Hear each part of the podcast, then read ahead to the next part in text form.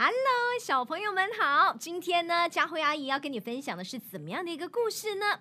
这是一个成语故事，叫做“掩耳盗铃”。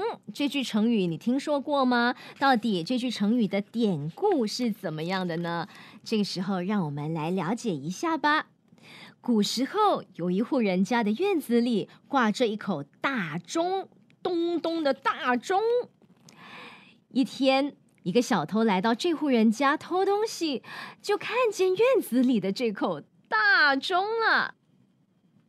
啊！哈哈小偷走进大钟，仔细看了看，发现钟是用上等青铜铸成的，造型和图案都很精美。于是他有了怎么样的念头呢？他就想，呵呵，这么漂亮的大钟一定很值钱。小偷的心里高兴极了，就想把这口精美的大钟给偷回去。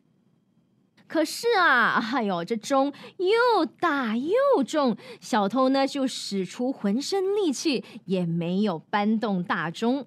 那怎么办才好呢？啊，小偷他就很着急的围着大钟转，思索着用什么好办法才可以把大钟给挪动呢？嗯，什么办法？什么办法？他想来想去，只有一个办法，那就是呢，把钟给敲碎，然后呢，再把碎片给搬回家。小朋友们，你们觉得这个方法 有用吗？啊，这样子的做法行得通吗？小偷呢，于是就找来一把大锤啊，就拼命的朝钟砸过去，咣的一声巨响，把他吓了一大跳。啊，怎么那么大声啊？小偷心想：哎呦，这下糟了，发出这么响的声音，周围人一定都听见了。哦，怎么办？怎么办呢？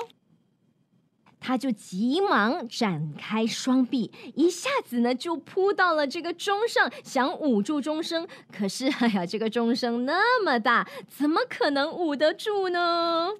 他越听就越害怕，不由自主的抽回双手，使劲儿的捂住自己的耳朵。啊，太吵了，太大声了啊！哎呦！哎，捂住耳朵之后呢，小偷就发现，呃，钟声变小了，听不见了。小偷呢就高兴起来，太好了，把耳朵捂住就听不见钟声喽。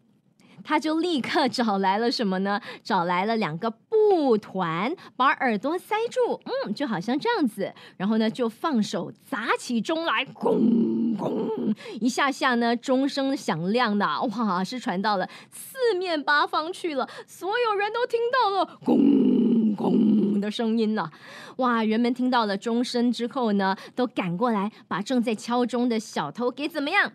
把他给抓住了啊！所以呢，这就是掩耳盗铃的故事。